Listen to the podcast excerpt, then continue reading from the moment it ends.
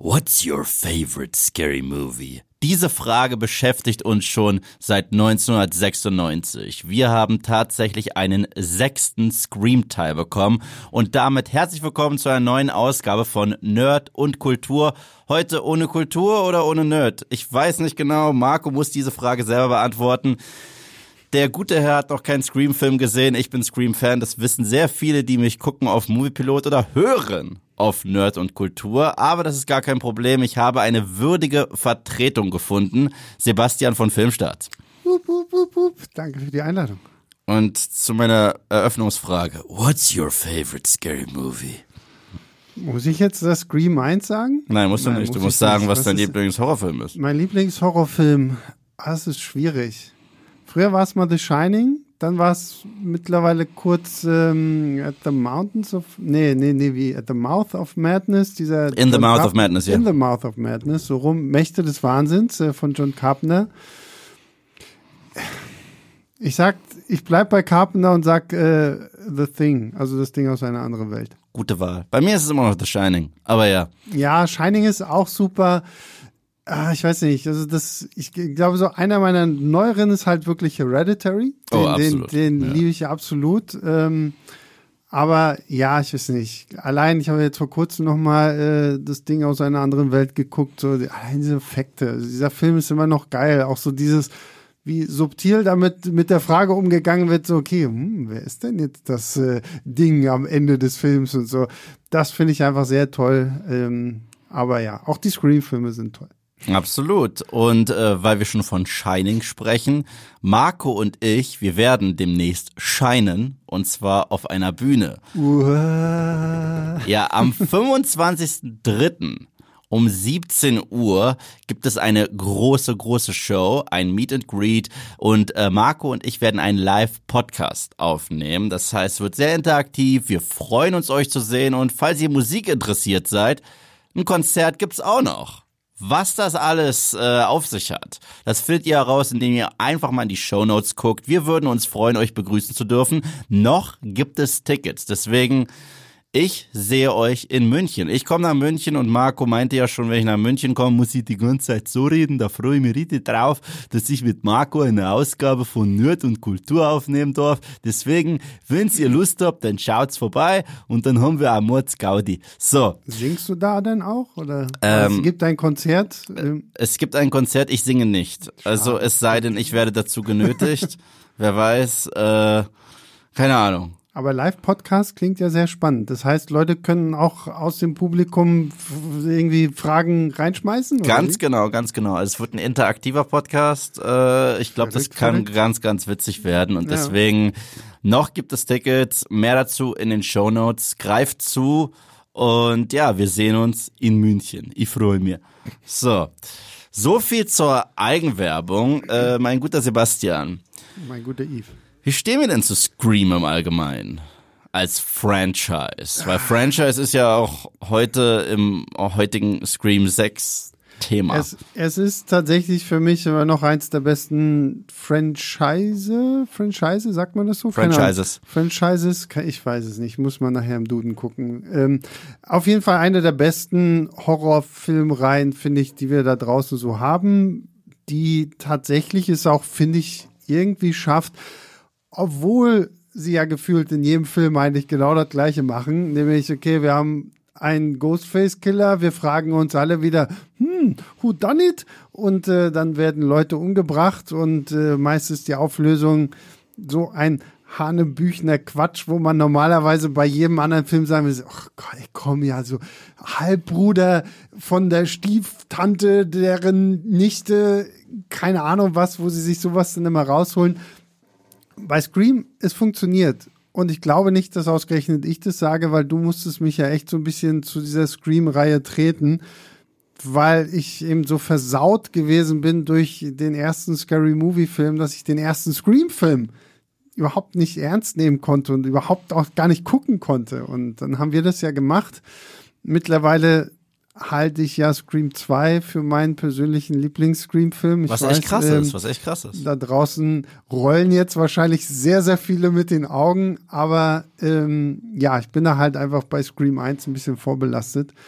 aber es ist durchaus wirklich eine spaßige Reihe, die auch immer gut diese Balance gehalten hat zwischen Slasher, aber gleichzeitig halt auch so diese ja, ich will jetzt nicht sagen Comedy, aber Satire. So, genau, ja, so Satire, Meta-Humor, so, das ist ganz cool. Das ist ein bisschen R-rated Scooby-Doo, wenn man drüber nachdenkt. Das stimmt, ja, ja, Er- genau. er- Wer er- steckt hinter der Maske? Erst recht das Ende immer. Ja. Ich meine, häufig ist, ich meine, es ist eigentlich immer so, dass sobald die Masken fallen, reden sie zu lange Mhm. und erlauben unseren Helden dann die Chance, besiegt zu werden. Es ist sehr Scooby-Doo eigentlich. Stimmt, ja. Ähm, aber ich mochte mal diesen Mix aus Whodunit, Slasher, Horror, Satire. Und als ich klein war, war das für mich einfach das Gruseligste auf der Welt. Der erste Film, äh, dieser erste Anruf bei Drew Barrymore, das ist für mich immer noch die heftigste Sequenz der gesamten Reihe. Ja, vor allem, was ich an der Sequenz krass finde, dass das ja zu einem Zeitpunkt war, wo Drew Barrymore ja lange, lange weg vom Fenster war, eigentlich, was so die Schauspielerei anging. Und das war so, ich weiß noch, kann mich noch daran erinnern, so, dass damals irgendwie alle über Drew Barrymore in Scream gesprochen haben. Und dann denkst du dir so, boah, Drew Barrymore in Scream, so der krasseste Shit Ja, ever. sie war Front and Center auf dem ganzen Promomaterial Ja. und war das erste Opfer. Ja. Also diese Eröffnungsszene Es, es ist ja, finde ich, damit äh, spiegeln sie auch so ein bisschen Psycho wieder, a- ne? Äh, absolut. So dieses, Sie ähm, spiegeln ja damit nicht nur äh, Psycho wieder mit der Eröffnungsszene. Zum Schluss muss Billy Loomis ja sogar das nochmal zitieren. Ja. Wenn er auf Randy schießt, äh, zitiert er ja Anthony Perkins. Also, ähm, ja, der erste Scream-Film war, ich sag's häufig, war so ein Hangout-Film äh, in, in meiner Clique damals in der Schule. Wir haben uns dann sogar Teil 2 geholt auf VHS irgendwie, als wir es noch nicht durften und den geguckt. ich glaube, du musst jetzt wahrscheinlich für die meisten hier erklären, was eine VHS ist. eine Videokassette. Und äh, erst den dritten, glaube ich, habe ich auf DVD geschaut. Ähm, und Krass, hast, das heißt, hast du, ab wann hast du die im Kino gesehen? Auch erst mit Teil 5 oder was Teil mit 4, Teil, Teil 4 war der erste, den ich im Kino gesehen habe tatsächlich. Ähm, und wir waren total begeistert damals. Also damals haben wir uns kaputt gegruselt. Die haben halt auch diesen 90s-Flair eingefangen und ich bin Kid der 90s. Aber das finde ich spannend. Habt ihr euch da wirklich kaputt gegruselt? Als Ich fand, ich wir, fand, wa- wir, du darfst nicht vergessen, achso, okay. jetzt 96 kam der Film raus. Ja. Bin 88 zur Welt gekommen. Okay, naja, okay, gut, ja, okay, gut, stimmt, ja. Okay. Das, das ist halt bei mir das Problem. Dadurch, dass ich sie so spät erst wirklich geguckt habe, finde ich sie nicht mehr so gruselig in dem Sinne, dass ich mich kaputt grusele, sondern sehe halt einfach, okay, sie sind wahnsinnig stark inszeniert in dem, wie sie Spannung aufbauen, so. Absolut, aber diese Eröffnungsszene hat mich damals gekillt, wirklich. Also mit, gut, mit äh, Drew Barrymore. Und ähm, ich habe dann erst mit ein bisschen Abstand äh, diese richtige Liebe nochmal für das Franchise neu entdeckt, weil ich, ich kannte die Filme alle. Aber wenn man so ganz jung ist, checkt man ja gar nicht, wie lustig sie auch sind und wie clever sie mit äh, Genre-Tropes spielen und gleichzeitig selber sich dieser Genre-Tropes bedienen. Ähm, und die hatten immer den Finger am Puls der Zeit. Der erste hat sich über Slasher im Allgemeinen ein wenig lustig gemacht, der zweite über Sequels, dritte über Trilogien, vierter war Remakes, fünfter war Requels. Das ist ja das, was wir jetzt so zur Zeit erleben mit Creed, mit äh, The Force Awakens, mit Terminator Dark Fate. Ich könnte ewig und ewig Jurassic World äh, weitermachen. Und das jetzt äh, der sechste Teil macht sich über Franchises im Allgemeinen lustig. Und ähm, Scream war lange tot. Also 2011 war der letzte Teil damals im Kino, der letzte von Wes Craven. Und dann ist es komplett ruhig geworden um dieses Franchise. Komplett. Und letztes Jahr Ja, ja, aber es lag ja dann, glaube ich, tatsächlich auch an dem Tod von Wes Craven, weil er hatte ja, wenn ich mich recht erinnere, selber auch irgendwie Mhm. ein paar Arbeiten schon vorbereitet für einen fünften Teil. Nur dann ist er halt leider verstorben. Ja, ja, äh, und äh, dann hieß es nichts. Also, also man hat lange nichts von Scream gehört. Ich meine, während man alle alten Horrorsachen wieder ausgegraben hat, wie zwischendurch gab's noch mal einen Freitag der 13., zwischendurch gab's noch mal einen äh, Freddy Krüger, Halloween hat ja jetzt ein Comeback gefeiert mit einer Trilogie, die mh, katastrophal meiner Meinung nach zu Ende ging. Und ähm, dann hat man sich aber entschlossen, das Radio Silence Team. Und das sind, äh, das sind ja die, das ist Regieduo hinter Ready or Not. So ein kleiner Sleeper-Hit. Geiler Film. Gibt's auf Disney Plus. Also wer den noch nicht gesehen hat, Ready or Not, äh, macht echt wahnsinnig viel Spaß. Genau, und wer den gesehen hat, der versteht, dass die beiden definitiv diesen Humor, diesen schwarzen Humor Mhm. haben, den ein Scream-Film braucht. Ja, absolut. Und gleichzeitig auf Gore stehen, aber auch auf Horror-Tropes stehen. Ich meine, da ging es auch um ein Final Girl, das sich weigert zu sterben. Und ähm, dann hieß es halt, Scream 5 kommt, den nennen wir aber trotzdem Scream, weil, aber, aber, aber, aber das wird ja sogar adressiert im Film. Deswegen Ja, für Scream ja, ja. ergibt Sinn, aber das war ja auch so ein Seitenhieb gegen Halloween, der ja auch wieder Halloween hieß, was der dritte Film ist, der Halloween heißt, nach dem Original, dem Remake von Rob Zombie und dem von 2018. Ähm, aber es war Scream 5 und ich war ein wenig skeptisch, weil der Trailer halt nur bierernst aussah. Aber dann haben wir den Film geguckt und ich persönlich war sowas von positiv überrascht. Also für mich, Scream war Back Baby. Und ich habe gesagt, dieses Team, das sind die richtigen für den Job. Die haben verstanden, was Scream toll macht. Haben ein paar neue Einfälle gehabt, die ich ganz cool fand. Und vor allem Ghostface. Ghostface musste ja damals bei Scream 3, man sagt so gerne genervt werden. Also er durfte nicht mehr so brutal werden aufgrund von tatsächlichen ähm, Amokläufen. Und äh, in 2011 war Ghostface dann schon wieder heftiger. Aber das, was wir da gesehen haben in Scream 5, das war bis dato sein Sie haben die Messlatte wirklich ganz schön hochgesetzt, was so die, die, die Kills anging.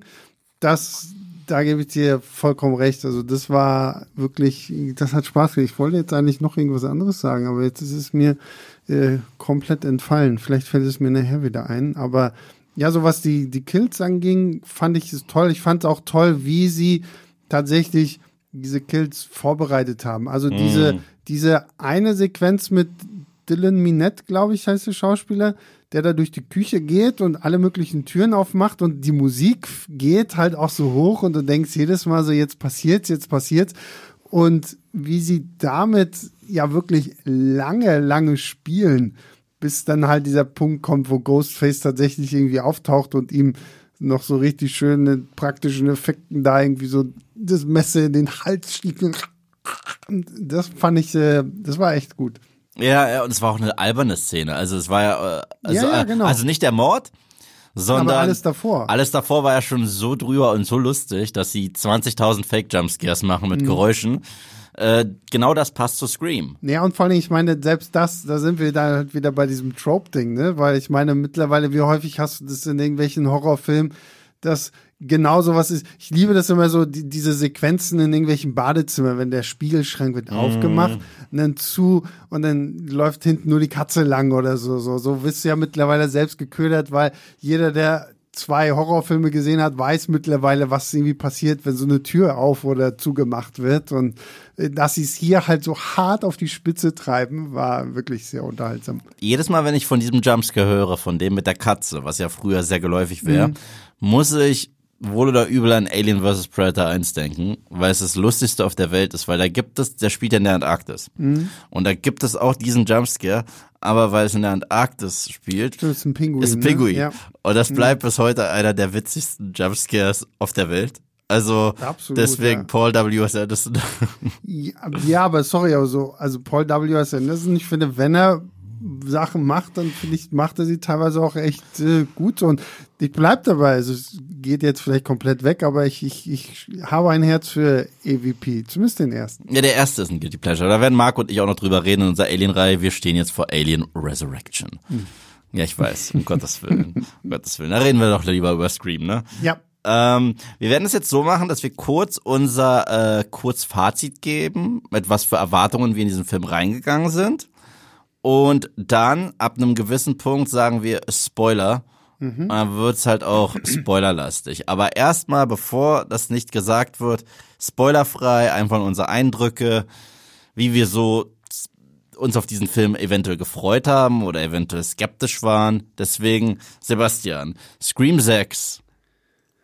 Ja, das ist schwierig. Also ich war tatsächlich, ich war schon skeptisch. Also vor allen Dingen, nachdem ja Scream 5 so gefühlt, was elf Jahre nach dem letzten Teil irgendwie in die Kinos kam und wurde ja dann sofort ein Erfolg und dann hieß es irgendwie unmittelbar danach so, ja, okay, nächstes Jahr kommt schon Scream 6.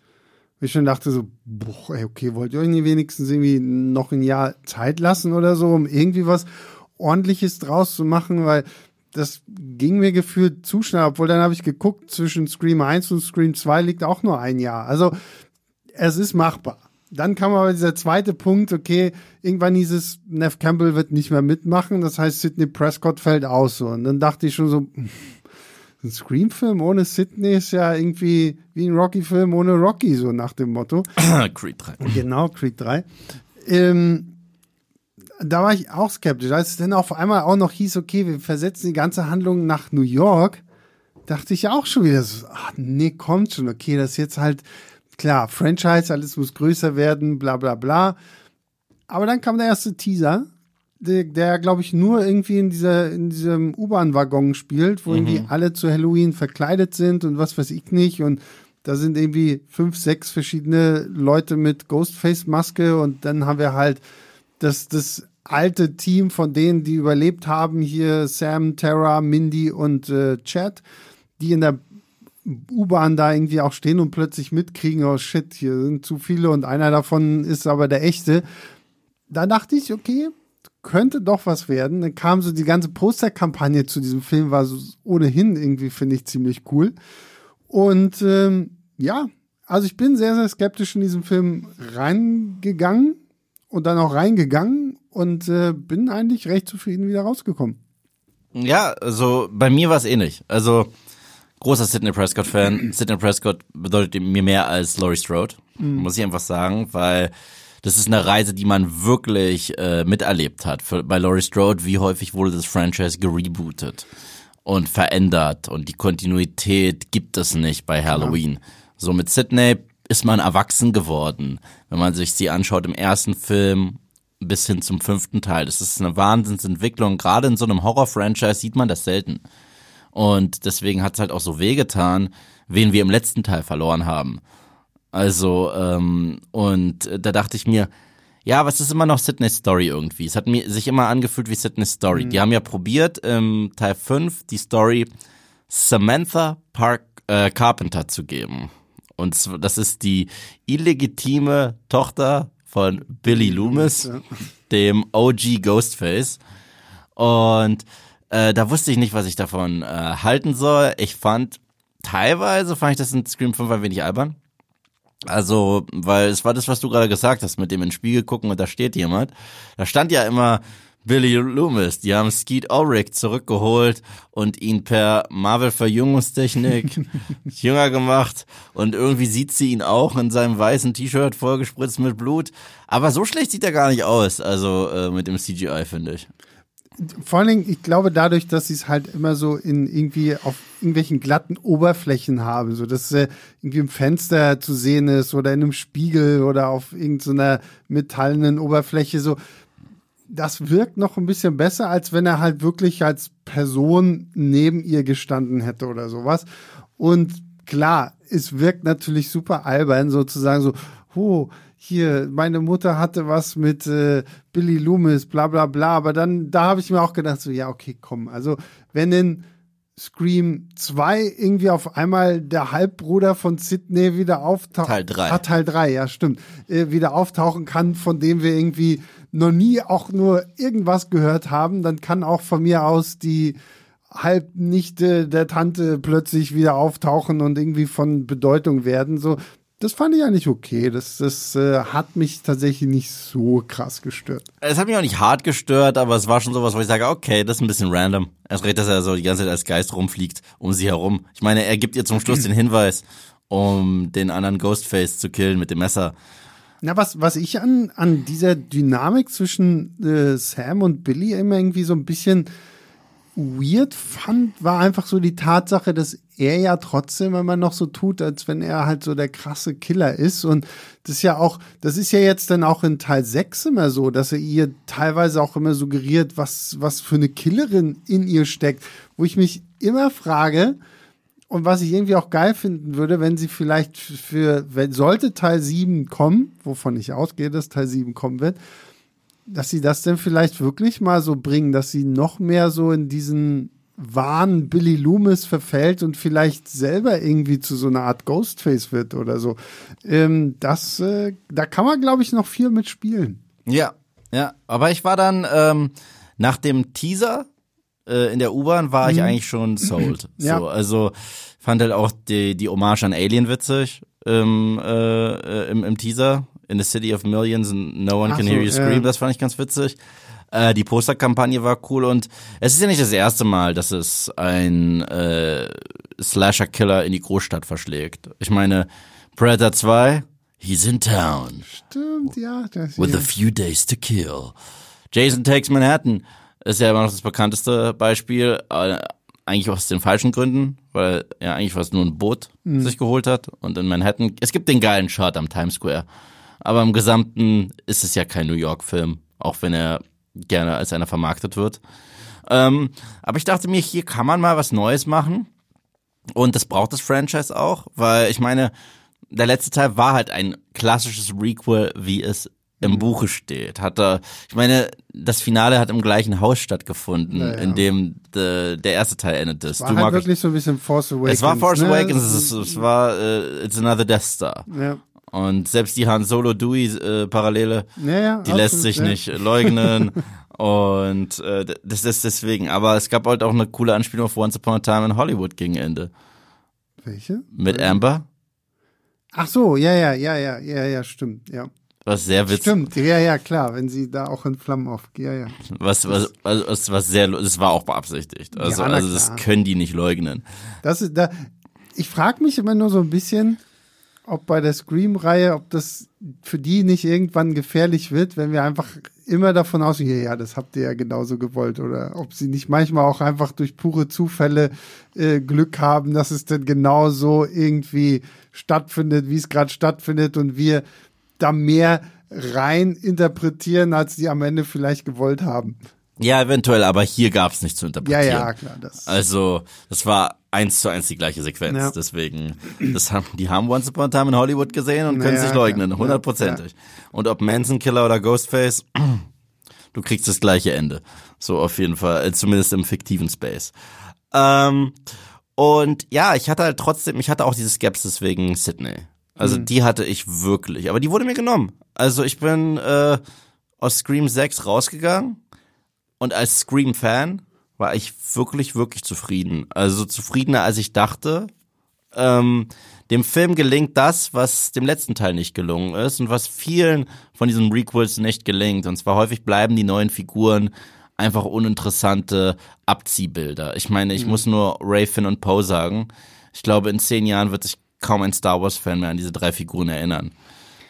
Ja, außer Mendo macht es jetzt irgendwie noch und biegt es gerade oder keine Ahnung was. Aber nee, das stimmt schon. Also die, die neuen Figuren, die neuen Figuren funktionieren für mich aber auch erst so richtig mit diesem Teil. Meine ich ja, meine ich ja. Weil im, im, im fünften Teil waren sie halt wirklich so, da finde ich, hattest du noch mehr so das Gefühl, okay, da ist halt so eine Blaupause irgendwie drüber.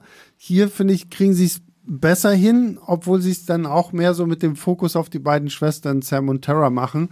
So die anderen, also hier Chad, der, der Jock aus dem, aus dem, aus Teil 5, finde ich, kannst du storytechnisch aus Teil 6 auch schon gefühlt halb wieder rausschreiben, so. Also, Wirklich, ich fand, er war ein bisschen das Herzstück dieses kleinen Teams. Die waren wie so eine kleine Familie. Das fand ich eigentlich ganz süß. Ja, das fand ich auch irgendwie niedlich, aber so auch, auch Min, also Mindy und Chad, so die beiden, so geraten für mich manchmal doch, doch wieder so ein bisschen in den Hintergrund. So, ähm, dafür fand ich halt die Dynamik zwischen äh, Sam und Tara wesentlich stärker, weil Sam ist jetzt so die übervorsichtige und ah, pack dein Taser ein, wenn du rausgehst und äh, nimm am besten noch deinen Baseballschläger mit, wenn du den Müll runterbringst oder sowas und und Tara, die halt jetzt äh, versucht zu sich zu sagen, okay, ich bin eine junge Frau in New York, ich gehe demnächst an die Uni und ich will einfach so ein bisschen mein Leben leben, ohne mich ständig äh, vor, vor dieser Ghostface-Sache irgendwie verstecken zu müssen. Ja, ja, und auch noch gespielt von Jenna Ortega. Ja, Wednesday. Sorry, Marco, da musste sein. die ja äh, deutlich mehr Screentime in diesem Film hat als ja. im letzten Teil. Also diesmal ist es eine Schwesterdynamik, mhm. was ziemlich gut ist. Das, das trägt diesen Film tatsächlich, die Dynamik der beiden. Was schwer ist, also ich, ich beneide niemanden, der in die Fußstapfen treten muss, einer Sidney Prescott. Und ich finde, diesem äh, Geschwisterpaar gelingt das eigentlich ganz gut. Ähm, Du hast schon erwähnt, äh, Mindy und Chad. Mindy ist ja seit Teil 5 unser neuer Randy, mhm. weil wir hatten keinen Randy mehr. Seit, na gut, in Teil 3 hatten wir eine Videobotschaft. Genau, ja. Und sie ist ja auch seine Nichte. Äh, das heißt, durch sie haben wir die ganzen Referenzen, die Erklärungen, äh, weil es diesmal um ein Franchise geht. Also man merkt schon, dass dieser Ghostface Killer, der Trailer kündigt es an, I'm something different hinterlässt auch am Schauort immer Hinweise, mhm. was etwas ganz Neues ist. Und das macht ihn nochmal spannend. Wie stehst du denn zu Ghostface allein in diesem Film, jetzt ohne zu sagen, wer es ist? Äh, ich fand ihn interessant. Also vor allen Dingen, ich mochte dieses neue abgegrabbelte Maskendesign, so das finde ich äh, sah ganz cool aus. Gleichzeitig ist natürlich einfach wieder so dieses klassische, okay, wer ist jetzt, äh, wer steckt hinter dieser Maske? Das wird ja direkt in der Eröffnungssequenz von Scream 6 sehr, sehr geil irgendwie auf die Schippe genommen. Ich Spre weiß nicht. Sprechen wir auch gleich noch drüber. Wir noch drüber, okay. ähm, ich muss tatsächlich sagen, ich fand die Kills, die waren durchaus interessant, aber dafür, dass der Film irgendwie die ganze Zeit so als der brutalste Scream-Film äh, verschrien wurde, dachte ich, ich krieg mehr so Blut und Gore und sowas alles. Also Teil 5 hat er ja, finde ich, was Ghostface angeht, schon ordentlich vorgelegt, was die Brutalität angeht. Hier ist so schwer. Also es ist auf der einen Seite sind hier halt auch wirklich krasse Kills mit dabei. Und doch hatte ich so ein bisschen das Gefühl, so rein von so einer subjektiven Ebene fand ich Teil 5 härter, weil da auch, glaube ich, teilweise häufiger einfach mal draufgehalten wurde. Während Teil, Teil 6 kam mir jetzt so ein bisschen vor, so, wir gehen da, wir haben zwar krasse Kills, aber wir gehen ein bisschen zurück mit dem, was wir zeigen. Dafür Ghostface so, wie er sich hier gibt. Also ich meine, man hat es ja schon im Trailer gesehen, diese eine Sequenz da in dem, in dem Späti, wo er da einfach auch mal seine Shotgun äh, oder eine Shotgun in der Hand hat und ähm, hier jetzt wirklich krasser noch auftritt, als wir das so vorher haben, weil sonst war er immer irgendwie so ein Trottel, der über alles rüberfällt. Das ist hier jetzt nicht mehr so. Und das war auf jeden Fall auch mal interessant zu sehen. Ja, Ghostface ist diesmal, ich würde ihn, äh, normalerweise ist Ghostface ein Stalker. Mhm. Ich würde diesen Ghostface nicht als Stalker bezeichnen, sondern als Jäger. Ja. Und das unterscheidet ihn sehr passend zu dem Predator, der auch in die Großstadt kam. Es ist eigentlich sehr, sehr ähnlich oder wie, wie ein Jason. Ein Jason hat auch nicht gestalkt, der ist mhm. einfach drauf los. Und das macht diesen Ghostface anders. Gleichzeitig die Art und Weise, was er für ähm, Hinweise am Tatort hinterlässt hängt ja sehr zusammen mit dem Rest des Franchises, was ich eigentlich ganz cool äh, fand. Darüber werden wir auch noch reden. Mhm. Und mir hat trotz allem ein ganz klein wenig dieses Verspiel Verspielte gefehlt, weil es für mich so ein bisschen zu Ghostface dazugehört. Mhm. Die Telefonanrufe, ja. das Trivia, dieses Katz-und-Maus-Spiel, äh, die, dieses perverse psychologische, bevor er dich jagt. Der Typ diesmal macht keine Faxen. Der, der findet dich, dann greift er an. Ab und zu kriegst du eine Nachricht vielleicht auf dein Telefon mit einem Bild. Mhm. Aber das fand ich eigentlich ganz, ganz spannend, weil das natürlich mit der Auflösung, wer hinter der Maske steckt, ja. eigentlich ziemlich klar wird, warum wir jetzt hier halt kein Ghostface haben, der dich nach deinem Lieblingshorrorfilm fragt oder der dich äh, stundenlang irgendwie mit irgendwelchem Horror-Trivia ausquetscht, bevor er dich dann ausquetscht. Und äh, das äh, macht ihn hier auf jeden Fall nochmal zu, zu einer anderen Art von Ghostface, die aber durchaus auch irgendwie so seine Vorzüge hat, weil gerade auch so dieses, ich hinterlasse irgendwie so meine Markenzeichen und ich hinterlasse kleine Hinweise, das hat so wirklich mehr noch so dieses Serienkiller-Ding, der eigentlich will, dass du ihn findest, damit er dann irgendwie noch schlimmere Sachen mit dir anstellen kann. So. Also das äh, fand ich, äh, haben sie gut gelöst. Absolut, absolut. Wir haben schon über äh, den neuen Maincast geredet. Äh, wir haben schon darüber gesprochen, dass die Legacy-Figur schlechthin fehlt, Sidney Prescott. Aber es gibt ja die Rückkehr von zwei Legacy-Charakteren. Eine ist eine richtige, richtige OG, war in allen Teilen dabei. Mhm. Und eine andere ist ein Fanfavorit aus Teil 4. Ich spreche von Gail Weathers, gespielt von Courtney Cox. Und Hayden Panettiere ist zurück als Kirby tot geglaubt in Teil 4, die Fans haben sie nicht sterben lassen. Hey, die Fans lassen auch bis heute Stu Marker irgendwie nicht los. Mal gucken, was da noch auf uns zukommt. Äh, Scream 7, Fragezeichen. Ähm, aber wie stehst du denn zu der Rückkehr von Gail und Kirby? Naja, Gail musste sein, weil ich meine, wenn sie schon, Dewey ist tot, ist gestorben in Teil 5, Sydney, sagen sie jetzt, okay, die ist mit ihrem Mann Mark und äh, den Kindern keine Ahnung wo. Aber das ist dir aufgefallen. Das war schon im letzten Teil, wo die ihr Mann als Mark bezeichnet. Mhm. Das heißt, sie ist mit Officer Kincaid zusammen. Wahrscheinlich schon, ja. Der also hieß, meine, der hieß, der hieß ja, Mark. Ja, ich Kincaid. weiß. Also. also. es wurde halt noch nie hm. offiziell bestätigt, aber zumindest die Andeutung ist ja schon irgendwo da. Und äh, ja, dann haben wir halt nur noch Gail. Und äh, die muss natürlich, finde ich, einfach irgendwie bleiben. Zumal ja auch schon im letzten Teil gesagt wurde, dass sie ja jetzt irgendwie da in New York äh, lebt und arbeitet und so und dass die Handlung jetzt in New York auch äh, aufschlägt. Dann passt es, dass wir halt auch Courtney Cox dann nochmal wiedersehen. Zwar auch ein klein bisschen zu wenig für meinen Geschmack. Also ich hätte gern durchaus auch mehr von ihr noch gesehen. Sie bekommt aber ein paar sehr wirklich großartige Szenen, also zum Teil auch lustige Szenen, aber zum Teil halt auch wirklich sehr, sehr brutale und äh, fiese Szenen. Bei Kirby, ich glaube, dafür hängt mir diese Reihe nicht so sehr am Herzen, ähm, dass ich jetzt aufschreien und sagen, Kirby, Hayden Panettiere ist irgendwie wieder da, so weil sie ist halt für mich auch kein Legacy-Charakter oder sowas. Sie ist halt eine Figur, die in Teil 4 ziemlich cool war, die jetzt halt hier wieder aufgegriffen wird. Da wird halt spannend, ob da irgendwie noch mehr jetzt irgendwie draus gemacht wird oder ob das jetzt halt auch nur so eine Eintagsfliege gewesen ist. Tendenziell fand ich es ganz cool, dass sie wieder da war, weil so viele Leute aus den alten Filmen kannst du ja jetzt auch nicht wieder zurückholen. Ähm, aber auch aus ihr finde ich so, sie spielt ja so eine FBI-Agentin, finde ich, hätte man mehr draus machen können. Ja, ja, also ich war ein wenig enttäuscht von ihr, mhm. weil ich war ein Fan von Kirby in Teil 4. Die war ja so cool, weil sie so ein bisschen Movie Trivia war, weil sie, die meisten Figuren, die in Teil 4 eingeführt wurden, waren lahm. Die meisten. Mhm. Sie war aber die eine, die so viele coole Charaktereigenschaften hat. War es man gesagt, okay, aber wir haben diese eine Figur. Und deswegen verstehe ich schon, warum Leute mehr von ihr sehen wollten. Jetzt ist sie wieder da und ich finde, das Drehbuch gibt ihr keinen guten Dialog. Leider nicht wirklich. Hm, ja. Und äh, selbst schauspielerisch hat es mich diesmal nicht so umgehauen. Ich war damals richtig drin, erst recht die Szene, wo sie dieses Trivia überleben musste.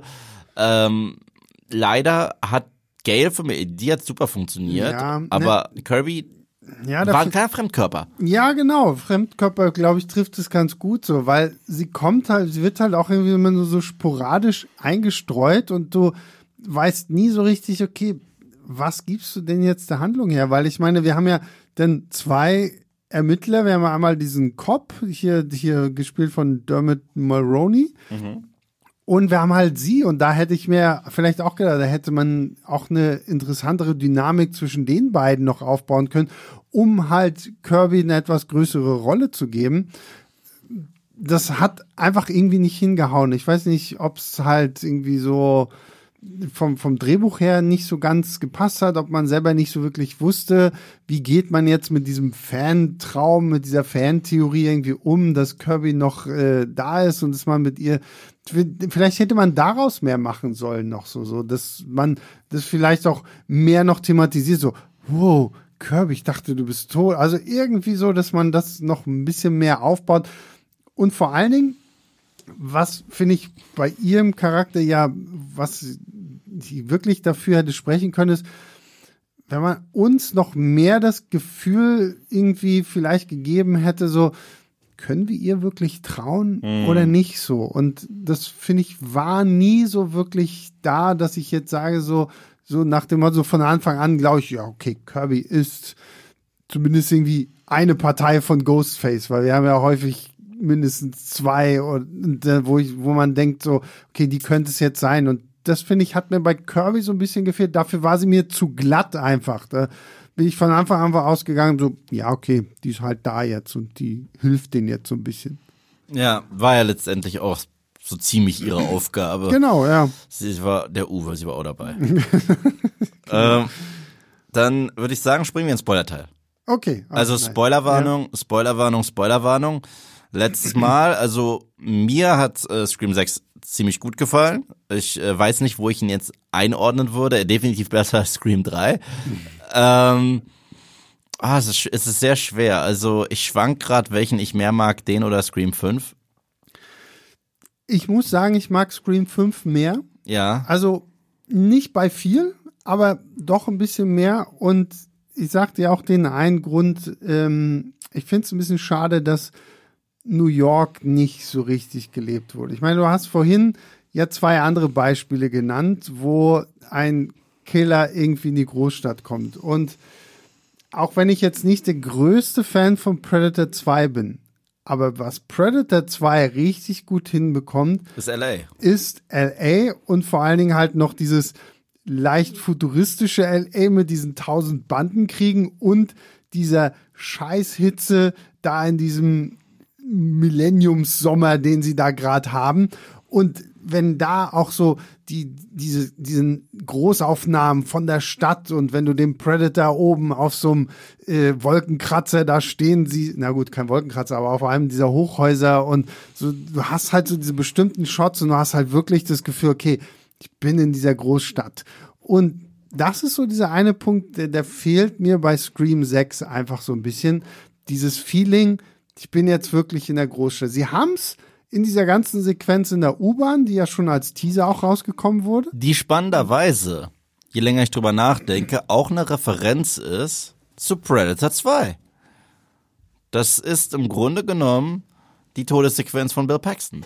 Stimmt. Wo ja. sie in der U-Bahn fahren, Ja. es immer mal wieder dunkel wird, weil die Silhouette des Predators ja. sieht und man weiß, gleich greift er an. Und Also das äh, tats also würde mich auch wundern, wenn sie nicht das bewusst so gemacht Mhm. haben, weil es ist auch der Killer kommt in die Großstadt, es gibt die Szene in der U-Bahn, das Licht flackert. Das ist ja Predator 2. Ja, aber wie gesagt, vor allen Dingen, wenn, wenn sie jetzt hier halt auch Franchises irgendwie so ein bisschen äh, mockieren wollen, so dann hat mir halt wirklich so, so plump das klingt, irgendwie, keine Ahnung, der Shot am, ähm, am Times Square gefehlt oder halt, keine Ahnung, bei der Freiheitsstatue oder irgendwie sowas, um noch so ein bisschen mehr so dieses Gefühl von, von Großstadt zu bekommen oder zumindest von New York. Ich meine, was ich ganz spannend fand, war diese eine Sequenz. Wir haben ja die, die Wohnung der, der Mädels, wo sie ja mit ihren äh, Mitbewohnern auch wohnen. Und dann gibt's ja hier den, den Hot Guy von, von nebenan, der in so, und dann hast du halt dazwischen so diese, diese Hinterhofgasse. So, das war so ein bisschen so, da habe ich okay, das, das, das passt so. da- Das ist so ein bisschen New York. Aber so manchmal haben mir einfach so diese Großaufnahmen gefehlt, so dass ich wirklich sehe, okay, es ist Wolkenkratzer und weiß nicht. Es wäre ja auch mal interessant gewesen, wenn einer von denen Blut verschmiert irgendwie über die Straße läuft und keiner achtet darauf, weil alle irgendwie so, halt so diese Anonymität der Großstadt. So, oh, es passiert so viel, aber wir ignorieren alles, was um uns herum passiert, weil wir Angst haben, selbst irgendwie involviert zu werden. Das hätte ich mir tatsächlich einfach noch ein bisschen mehr gewünscht. Deswegen, so, das reine Setting New York, finde ich, nutzt der Film nicht so gut. Und deswegen steht er bei mir leicht unter Scream 5, weil Scream 5 hat zumindest halt, okay, wir sind wieder Woodsboro, wir haben so dieses kleine Vertraute und äh, es ist trotzdem so ein paar Sachen sind neu. Ja, was Scream 5 halt auch hat, ist den vers verspielten Ghostface. Und den mag ich trotzdem am meisten. Ich mag diese Telefonanrufe, ich mag das Stalking. Das geht für mich so ein bisschen Hand in Hand. Das hatten wir hier nicht so viel. Wir hatten es klassisch in äh, der Sequenz mit Gail, dass sie tatsächlich angerufen Ja, wird. ja. Das war so eine richtige Ghostface-Sequenz. Wir hatten eine super tolle Intro-Sequenz. über die wir jetzt auch reden können? Die Intros sind sowieso das, was ich an diesem Film am, irgendwie so mit am meisten feiere. Vor allen Dingen, weil sie sich diese Tradition ja auch beibehalten haben. Das ist so wie so ein, so ein James Bond Intro, wo du halt Bond hast, der gerade irgendwie seine letzte Mission beendet und dann hast du halt den Shot, wo er gegen die Kamera schießt und dann kommt halt Song XY. Und hier bei Scream hast du das ja auch und sie, sie treiben das ja mit, mit jedem Film noch mehr auf die Spitze. So. Und hier jetzt bei äh, Scream 6 fand ich es große. Wir haben Samara Weaving, die wir aus Ready or Not als die äh, Braut da irgendwie kennen, die hier halt auf äh, beste äh, Ghostface-Manier einfach in irgendeiner, neben irgendeinem Mülleimer abgeschlachtet wird. Ja, aber ich, wie gesagt, ich fand alles davor auch schon geil. Ich fand's geil, dass, dass sie in einem Restaurant sitzt, dass dort ihr Telefon klingelt, äh, dass ihr erst Nachrichten geschickt werden, dass sie mit jemandem telefoniert und man hört eine ganz normale Stimme, dass sie dann, dass ihr der Typ immer sagt, er kann, er kann das Restaurant nicht finden und ist es rot und sie geht raus mhm. und man denkt sich, oh Gott, gleich passiert's, aber passiert das jetzt hier vor allen Leuten und so weiter? Und sie ist ja auch noch Filmprofessorin Ja. und wird dann ja in diese dunkle Gasse äh, gelockt, wo sie kurz zum Schluss die Stimme dann, die Ghostface-Stimme hört. Aber das fand ich ganz cool, wie, wie man es tatsächlich schafft, sie auch rauszulocken, so, ne? Weil ich dachte auch so, okay, will er sie jetzt hier vor versammelter Mannschaft irgendwie umbringen? Und ich muss ein bisschen schmunzeln, weil noch bevor wir ins Kino gegangen sind, warst du ja irgendwie der festen Überzeugung, ja, jetzt Samara Weaving ist jetzt hier der neue Ghostface, weil sie hat in Ready or Not das Opfer gespielt, die sich dann zur Heldin entwickelt hat und hier darf sie jetzt mal äh, die Schurkin sein und Ghostface sein und dann wird sie irgendwie nach fünf Minuten einfach da auf übelste Art und Weise äh, platt gemacht. Das war auch übrigens auch ein sehr brutaler Kill. Das stimmt, ja, also da haben die voll raufgehalten. Das Messer wurde mehrfach umgedreht. Ja. Das war wirklich fies. Aber was mich dann ja schockiert hat, war, dass Ghostface die Maske abnimmt. Und ein Mitschüler ist von Terra und ich war kurz davor zu sagen, scheiß auf den Film, ey. Das könnt ihr nicht bringen. Also ihr könnt mir jetzt nicht direkt sagen, wer der Killer ist. Umso geiler war es, dass es in Ruhe noch weiterging. Genau, das geht noch weiter und dann erfahren wir halt, ja, okay, die, die sind hier offensichtlich auch irgendwie Fans von dieser ganzen Ghostface-Idee, aber die sind halt nicht die richtigen. Aber trotzdem finde ich das irgendwo ein spannendes, äh, eine spannende Idee, mal den Spieß halt wirklich, das wäre wirklich halt mal vielleicht was Neues, das müsste man sich vielleicht mal irgendwie durch den Kopf gehen lassen. Wäre ein Scream-Film, wo wir als erstes wissen, wer der Killer ist, könnte man, glaube ich, auch irgendwie was draus machen. Zumal, wenn man ja immer noch davon ausgeht, ähm, es sind ja meist mehr als nur einer unter dieser Maske. Wenn du zumindest einen davon kennst, so ich glaube, das würde zumindest beim Zuschauen, wenn, wenn es gut inszeniert ist, vielleicht auch nochmal eine ganz andere Dynamik unter die Figuren bringen, wenn du halt weißt, oh Gott, ey, oh, geh, geh nicht mit dem runter in den Keller, auch wenn ihr nicht getrennt sein solltet und sowas alles. Also, ich glaube, mit dem passenden Drehbuch könnte so ein, so ein Twist so auch irgendwie gut funktionieren. Ich weiß es nicht. Ich, ich liebe zu sehr diesen Whodunit-Aspekt. Aber umso cooler war es, dass das ja gar nicht so der Ghostface war. Der kriegt kurz darauf selber einen Anruf und wird von einem Ghostface platt gemacht, der halt nicht so wie er ist, weil der guckt gerade noch Jason Takes Manhattan und passt eigentlich komplett in das Muster eines Ghostface-Killers, wird von jemandem fertig gemacht, dem Filme scheißegal sind. Aber jetzt können wir auch darüber reden, was denn am Tatort hinterlassen wird. Und zwar die Scream-Masken der bisherigen Filme. Also die Ghostface-Masken. Das heißt, wir haben die Maske von Richie äh, und Amber. Wir haben die äh, Masken von Jill und äh, ich habe seinen Namen vergessen, der Lover von Kirby, der Crush von Kirby. Dann haben wir tatsächlich äh, die von Roman. von Roman, dann von Mickey und äh, zuletzt natürlich von äh, Stu Marker und Billy Loomis. Und da sehen wir auch diesen Schrein im Trailer.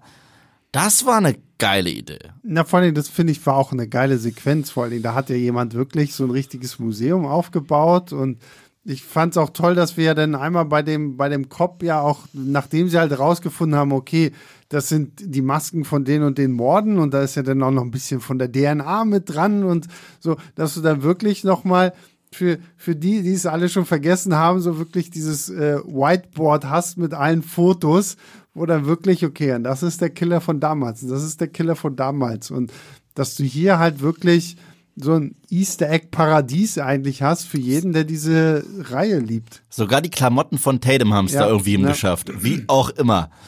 Also es ist wirklich alles da. Vor allem, ich glaube, wenn man sich den Film normal anguckt, gerade diese ganze Museumssequenz, da ist ja so viel, da ist ja selbst der Fernseher von der der Stu umgebracht hat aus dem ersten Teil, der hat es irgendwie geschafft, hier in diesem äh, Museum aufzutauchen.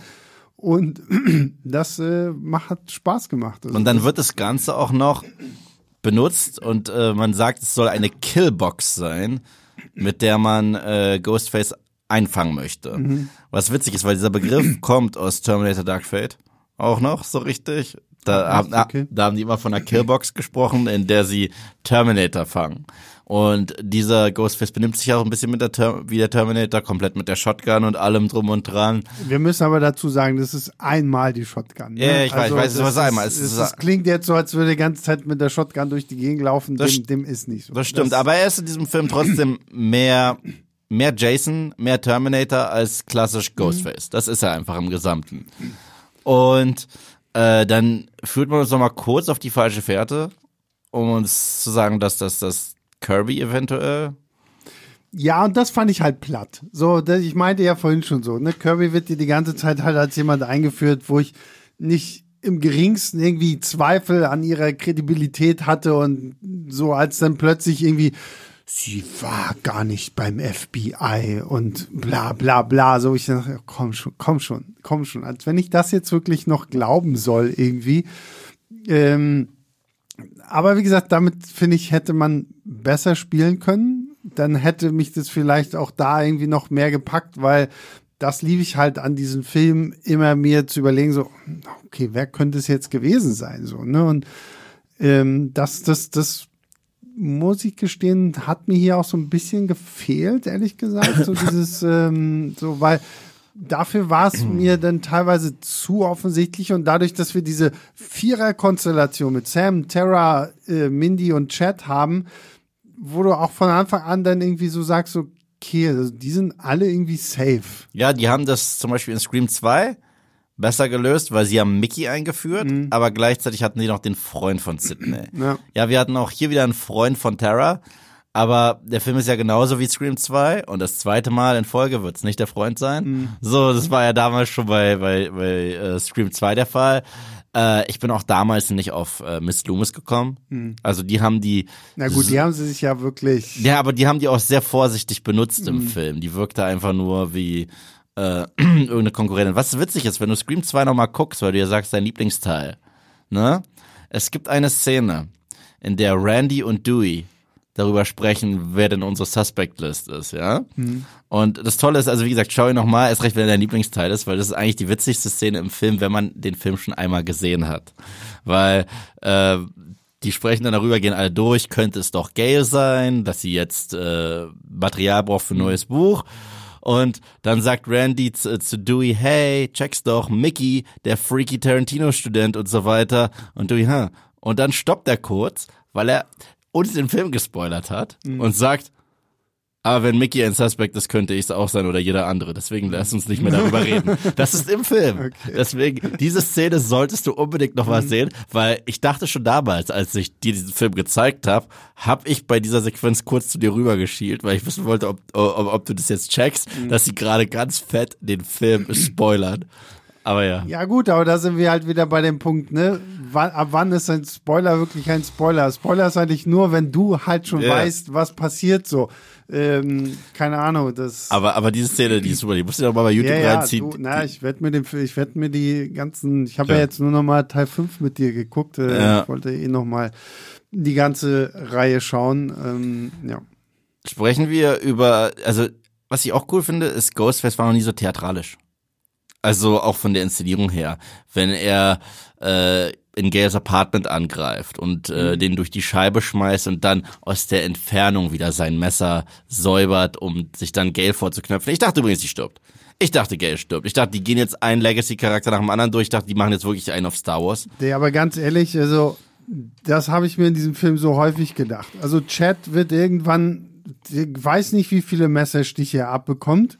Nur um, damit es am Ende heißt so, oh, Chat hat zum Glück überlebt, weil ja, Chat und Terra sind jetzt ja halt auch irgendwie so, so ein Item. Da machen sie richtig ein auf, auf da machen sie übrigens eins zu eins in Scream 2, Mhm. wo ja Dewey eigentlich äh, niedergestochen wird, mehrfach. Ähm, und äh, Gail das sieht an dieser Scheibe und nichts machen kann. Ja. Und man denkt, Dewey ist tot. Und am Ende des Films, wir haben noch einen Überlebenden. Ja, ja. Und sie springt dann äh, direkt auf sein, äh, auf seine Trage und geht mit ihm weg, anstatt äh, wieder irgendwie vor eine Kamera zu springen. Ja, aber auch dann, äh, das, äh, was ähnliches haben wir denn mit Mindy? Ja, das war ganz denkst komisch. so, okay, eigentlich müsste die tot sein. Also es, in diesem Film überleben sehr, sehr viele Leute, wo du denkst, wie zur Hölle kann man das überhaupt auf irgendeine Art und Weise überleben? Ja, also, es, es sterben eigentlich nur Red Shirts. ja das stimmt. Es sterben nur Red Shirts. Ich meine, Mindy kriegt eine neue Freundin, tschüss, neue Freundin. Ja. So. Äh, Ja, also das hätte ich mir, äh, vi- vielleicht hätte man da ein bisschen mutiger sein müssen, um halt irgendwie wenigstens einen aus dieser Gruppe, also zumindest Mindy oder Chad. Wie gesagt, äh, die sind ein Quartett und das waren die ja bei Scream 1 auch und Scream 2 und in Scream 2 hat es den ersten aus dem Quartett erwischt und zwar Ja. Randy. Ja. Und danach hat man das Trio erstmal ganz lange in Ruhe gelassen und gesagt, komm, wir geben euch Cotton, den könnt ihr haben. So, äh, in Teil 4. Scream 4 ist der Safeste eigentlich. Ja. So, äh, bis dato gewesen. Scream 4 war bis dato mal der safeste Teil der Reihe. ja, und jetzt haben wir Scream 6. Jetzt ist Scream 6 der, äh, Scream 6 ist der allersafeste Teil der Reihe. Aber ja, ähm, in dieser Killbox stellt sich heraus, der Scream Killer oder Ghostface äh, möchte ja genau unsere Charaktere darin haben und dann sehen wir schon zwei davon. Ich fand übrigens, das war geil gefilmt, der Shot, wo von beiden Seiten ein Ghostface kommt und äh, Tara und Sam Rücken an Rücken probieren sich zu wehren. Das hatte sowas von Jurassic Park, wie die Raptoren kommen. Fand ich richtig cool. Und dann haben wir den Reveal. Und der Reveal ist Scream 2 nochmal. Ja, genau. Ja. Nur, dass es diesmal nicht Mama ist, sondern diesmal ist es Papa. Papa von Richie. Papa von Richie, der sich, der hier ja als die ganze Zeit eigentlich als äh, Cop irgendwie unterwegs ist und der jetzt quasi seinen Sohn rächen möchte, um halt irgendwie sein, sein, seine Arbeit fortzuführen. Dafür hat er dann noch seine beiden Kinder im Schlepptau, die ihm dabei helfen. Und zumindest dadurch wird halt so ein bisschen dann auch klar, warum Ghostface jetzt nicht mehr so filmversiert ist, weil sie halt wirklich nur den Plan von, von Richie irgendwie durchführen und aber ohne dieses ganze Hintergrundwissen zu haben. Ne? Ja, das Museum ist ein Andenken an Richie. Und da läuft ja auch, laufen ja im Hintergrund seine Fanfiction-Filme, sogar komplett mit äh, Red Right Hand, Na, was auch ganz witzig ist.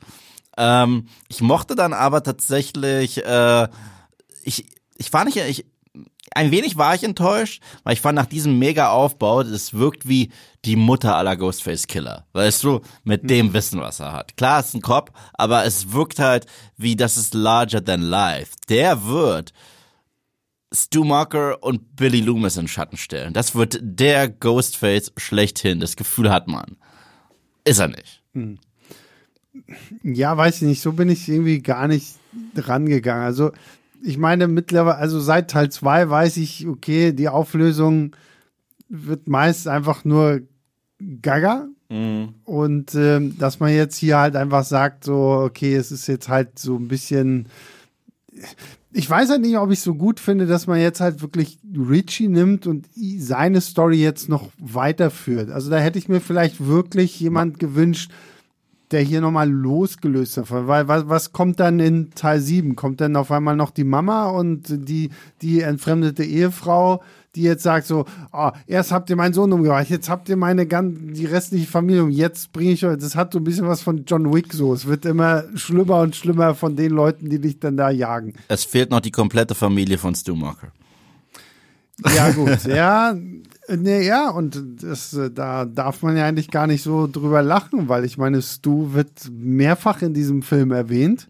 Unter anderem von Kirby, die meint so, hm, sind wir uns wirklich sicher, dass Stu äh, tot ist? Und Der ist tot. ja, du, habe ich in diesem Film von so vielen Leuten gedacht. So am Ende des Tages. Okay, gut. Also ja, ich gebe zu. Was sie mit Chat gebracht haben, war das erbärmlichste bis dato so. Also den haben sie, glaube ich, ohne Spa gefühlt 15 Mal abgestochen und irgendwie hat er das überlebt. Und wie gesagt, wenn sie dabei bleiben, dass sie halt so Franchise-Geschichten ähm, äh, parodieren wollen, sorry, so ein Somehow Palpatine Returned Moment in Scream 7, wo es auf einmal heißt so, ja, okay, Stu hat das irgendwie überlebt, so, es war, hat vielleicht nur noch einen halben Kopf oder irgendwie sowas, aber es gibt ihn noch. Oder sein Zwillingsbruder, von dem wir nicht wussten, so taucht auf einmal wieder auf und es, äh, also es ist alles drin, zumal gerade diese neuen Scream-Filme, ich weiß nicht, ob es einfach daran liegt, dass wir es gerade so sehr dann immer mit den Star Wars Sachen vergleichen, aber wie sich in Scream 5 halt auch diese ganzen Star Wars 8 Thematik angenommen wird. So. Obwohl der Film die Plotbeats eher von Star Wars 7 hat. Ja, aber Ja, ich meine, es ja. geht ja dann auch um, es ist sogar Stab 8, der ja, Ja, dann genau, im, genau. Im, im, auf YouTube da dann so zerrissen wird, wo man sagt so, ah, hier und sie spielen mit den Gefühlen der Fans und so, das ist überhaupt nicht mehr der Ghostface, den wir kennen und sowas alles. Da, da steckt ja viel von Star Wars 7 und 8 einfach Klar, mit klar, drin. klar, absolut. Warum jetzt nicht also diese Tradition fortführen und halt auch noch Star Wars 9 bringen mit Somehow Palpatine Returned? Also, ich sag's so, Matthew Lillards epische Performance als Stu bleibt für mich der beste Killer der gesamten Reihe. Mhm. Also, er ist mein absoluter Lieblings-Scream-Killer. Dicht gefolgt von Billy Loomis und danach tatsächlich Jill. Ich fand Jill war super. Mhm. Ja. Jill war auch so psychopathisch. Die war gruselig ein wenig, die Kleine, auch als die Maske ab war. Und deswegen, ähm, ja, ich fand aber äh, Vor allem, vor allem ganz kurz, wenn du Stu wieder zurückbringst, dann hast du vielleicht auch noch die Möglichkeit, dass du in Teil 7 nochmal Sydney siehst. ja, Weil ja, Ich glaube, wenn man äh, Neff Campbell einfach nur sagt, okay, komm, das ist jetzt für uns und für die ganzen Legacy-Leute der letzte Teil, welche Nummer, welche Zahl müssen wir auf ein Stück Papier schreiben, damit du sagst, okay, ich mach's jetzt noch einmal, dann ist sie auch wieder da. Und wenn du dann halt auch noch wieder so dieses hast, so, so, ja, es ist noch mal jemand aus deiner Vergangenheit, Mhm. dann warum nicht? absolut, absolut. Ich fand ja ähm, äh, trotzdem die Actionsequenz mega. Also zum Schluss.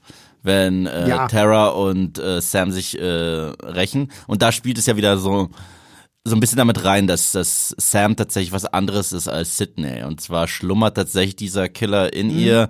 Das war, war ja schon, wie sie Richie kalt gemacht hat. Das war ja nicht normal. Also Mhm. sie hat ihn ja Ordentlich kaputt gemacht. ordentlich kaputt gemacht. Und diesmal, äh, sie ist jedes Mal so an diesem Punkt, wo sie den inneren Killer so richtig annimmt. Und diesmal äh, zieht sie ja sogar die Kutte ihres Vaters an und sagt dann, aber ich bin nicht wie er. Dann denkt sie nochmal drüber nach und rammt diesem Kopf das Messer ins Auge. Naja, und vor allem, sie hat ja dann auch sein Messer. Mhm. Also das äh, fand ich schon spannend und das finde ich auch interessant an dieser Figur von Sam. Deswegen, also diese ganze, sie sieht Billy irgendwie im Spiegel und sowas alles Nummer, wird hier, finde ich, in, in Teil 6 Viel jetzt nochmal viel besser umgesetzt und auch viel interessanter, weswegen ich halt wirklich hoffe, dass sie daraus dann, sollte es einen siebten Teil geben, daraus nochmal mehr schöpfen, weil das bietet sich einfach wahnsinnig an. Eine zweite Trilogie im Gesang sollte drin sein, finde ich. wird's auch 100 pro. Also das, das würde halt auch einfach gut passen zu dem, was sie ohnehin irgendwie verarschen wollen mit Jurassic World, mit Star Wars und mit der neuen Halloween-Reihe, dass sie hier jetzt halt auch noch so eine Reboot-Trilogie irgendwie zusammenkriegen, so, das würde schon irgendwie gut passen. Ja. Und dann muss aber wirklich auch irgendwie Kohle da sein, dass Sydney nochmal zurückkommt. Absolut. Ah, Also, also die, die Macher sind ja sogar auf ihrer Seite und so weiter. Ja, ja, also ja. die sind ja alle sehr supportive. Deswegen, äh, daran liegt's nicht. Das Studio muss da, also wie gesagt, die muss verhandeln. Ich Mhm. hoffe, dass wir Sydney nochmal wieder kriegen. Vielleicht sogar Officer Kincaid.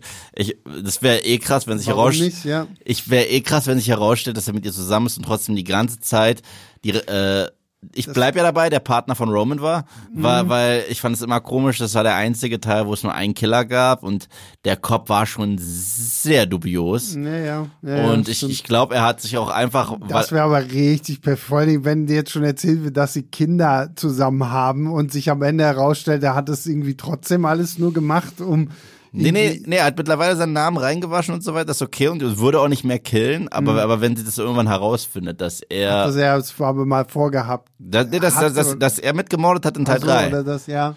So, also ich habe das immer das Gefühl gehabt, dass er den Moment genutzt hat, wo er sein Alibi hat und raus aus der Nummer ist, Mhm. einfach aufhört äh, und, und sich dann halt zur, zur Ruhe hat setzen lassen. Aber wir wissen, also ich, ich, für mich war das immer so in meinem Kopf, er und Roman haben das zusammen Mhm. Ja, wäre auf jeden Fall, das wäre, wow, das wäre richtig hart. Ja, und es würde dann äh, so in Retroperspektive dem dritten Teil sogar noch mal ein bisschen aufwerten. Stimmt, ja. Also jedes Mal, wenn ich Teil 3 gucke, und ich habe den auch schon häufig gesehen, äh, dieser Cop und wie er auftaucht und wo er auftaucht und bla bla bla. Äh, ich Ja, glaube, das ist das, was mir, das, so hätten sie, finde ich, Kirby auch so ein bisschen jetzt in Teil 6 machen müssen. Mhm, Dass du zumindest so ein bisschen das Gefühl hast, okay, dass ausgerechnet sie jetzt hier auftaucht, wirkt merkwürdig. Und ähm, es hat halt einfach nie so dieses un, ungemütliche Gefühl im Bauch, so wenn sie dann plötzlich da ist. So, das, und wenn sie halt herausfindet, ihr Prince Charming war die ganze Zeit einer der Screamkiller, das würde zu Sydneys wär- Tragik passen. Es würde zu Sydneys Tragik. aber echt bitter, so der letzte Film mit ihr dann und dann hat sie auf einmal noch dieses Problem, dass der Typ, dem sie jetzt so viele Jahre geschenkt hat, auch einfach früher so ein eiskalter Killer gewesen ist. Das wäre echt heftig. Ja. Aber interessant. Ja, ich bleib dabei. Ich, ich würde es cool finden. Mhm. Ja, und ich glaube, damit sind wir relativ durch, oder? Glaube auch, ja. Ja, also äh, ich bin heiß auf, auf einen weiteren Teil tatsächlich. Also so die Richtung des Franchises, die wir zurzeit haben, gefällt mir richtig gut, muss ich sagen. Also es ist alle Male besser als das, was sie mit Halloween gemacht haben. Keine Kunst. Das, das, Also zumindest Halloween Ends war furchtbar. Ja, aber ich, ich werde ja allgemein mit dieser Halloween-Trilogie, mit dieser neuen nicht so ganz warm. Ich fand den ersten noch am besten. Ich fand Teil 2 fand ich schon irgendwie, der war zwar mega brutal, das hat man irgendwie auch als Slasher-Fan so feiern können, aber so diese ganze Story mit dem Mob und dass Laurie da die ganze Zeit eigentlich nur im Krankenhaus rum, Evil Dies Tonight. ja, und dann, aber was sie dann damit Teil 3 gemacht haben, uff. Ja, das vermisst. Also, Und, und zumindest hier bei diesem Scream Reboot Cool, keine Ahnung, wie man es nennt, da finde ich funktioniert alles. Da finde ich ist diese Essence noch da und ich weiß, ich glaube, irgendwo hatte man das mal zu Teil 5 geschrieben oder hatte ich es mal gelesen, so, ja, Wes Craven wäre stolz auf diesen Film gewesen und das finde ich ist ja auch immer so eine abgedroschene Floskel, so nach dem, oh, so nach dem Motto, Alfred Hitchcock hätte diesen Film gefeiert oder so. Aber so bei Scream 5 glaube ich wirklich, dass äh, wenn ein Wes Craven den noch irgendwie hätte miterleben können, hätte er gesagt so, ja, ihr habt's. Ja. Und ähm, das glaube ich, kann man auch zu Teil 6 sagen, auch wenn der für mich nicht so zu 100% rund ist, so wie er hätte sein können. Mhm. Und vor allen Dingen, wenn man halt wirklich auch das New York-Ding noch ein bisschen weiter ausgebaut hätte. Aber so insgesamt, ich glaube, wenn man Scream-Fan ist und schon die ersten vier, fünf Filme halt einfach mochte, dann bist du auch hier eigentlich genau an der richtigen Adresse, weil sie machen nichts falsch eigentlich, was, was Scream als Franchise an sich angeht. ich finde, der letzte Teil wirkt noch mehr tatsächlich wie ein Wes Craven-Film, obwohl es keiner war. Wahrscheinlich aber auch, weil er ihm gewidmet wurde. Und es da halt sehr, sehr, sehr viele, sogar inszenatorische Anspielungen gibt auf seinen ersten Scream-Film. Der hier hat schon mehr eine eigene Handschrift, aber trotzdem funktioniert die Art und Weise, wie dieses Duo Slasher mit Satire mixen, das funktioniert sehr gut. Und ich glaube halt auch, dass es trotzdem auf einer Wellenlänge ist mit dem, was so ein Wes Craven ähm, Absolut, mit dem ja. Franchise bis dato gemacht hat. Und Kevin Williamson ist ja auch immer noch äh, involviert, Mhm. nur noch als Produzent. Aber ja, der ist halt auch sehr protective, was seine Charaktere. Man merkt, eine Sache muss man diese Regie-Duo lassen. Erst recht nach dem Film, das sind gigantische Scream-Fans. Ja. Das kann man denen ähm, nicht nehmen. Also das sind sie auf jeden Fall, nach dem Teil absolut. Ja, und damit äh, sind wir durch. Dann sage ich danke, Sebastian. es Immer war wieder wundervoll, gerne. dass du heute Marco vertreten hast. Ähm, für alle, die zuhören, äh, bewertet uns äh, fleißig, wenn ihr das möchtet. Hört uns. Äh, Nerd und Kultur wird bald sogar weitermachen mit Alien, mit meinem Lieblings-Alien-Teil, Alien Resurrection. Deswegen, ja, Ich glaube, es wird ein lustiger Talk äh, Und den zwischen. können Sie bald live erleben. Ja, und live. Nicht vergessen am 25. ähm, ja, gutes Schlusswort. Gutes Schlusswort aller Ghostface. Guck mich nicht an. Du bist derjenige, der sich sowas merken kann. Mm, Das dauert noch ein bisschen. Meine Lippe ist blutet gerade. Er ist gleich da. Siehst du, ah, so viel über Slasher gesprochen, schon fließt Blut hier. mhm, Richtig krass. mhm, ähm, Ich glaube, so lange Ich haben Nerd und Kulturzuhörer noch nie auf ein Schlusswort mir gewartet. fällt gerade wirklich nichts ein, aber sie war nicht im Film und deswegen sagen wir diesmal Goodbye, Sydney.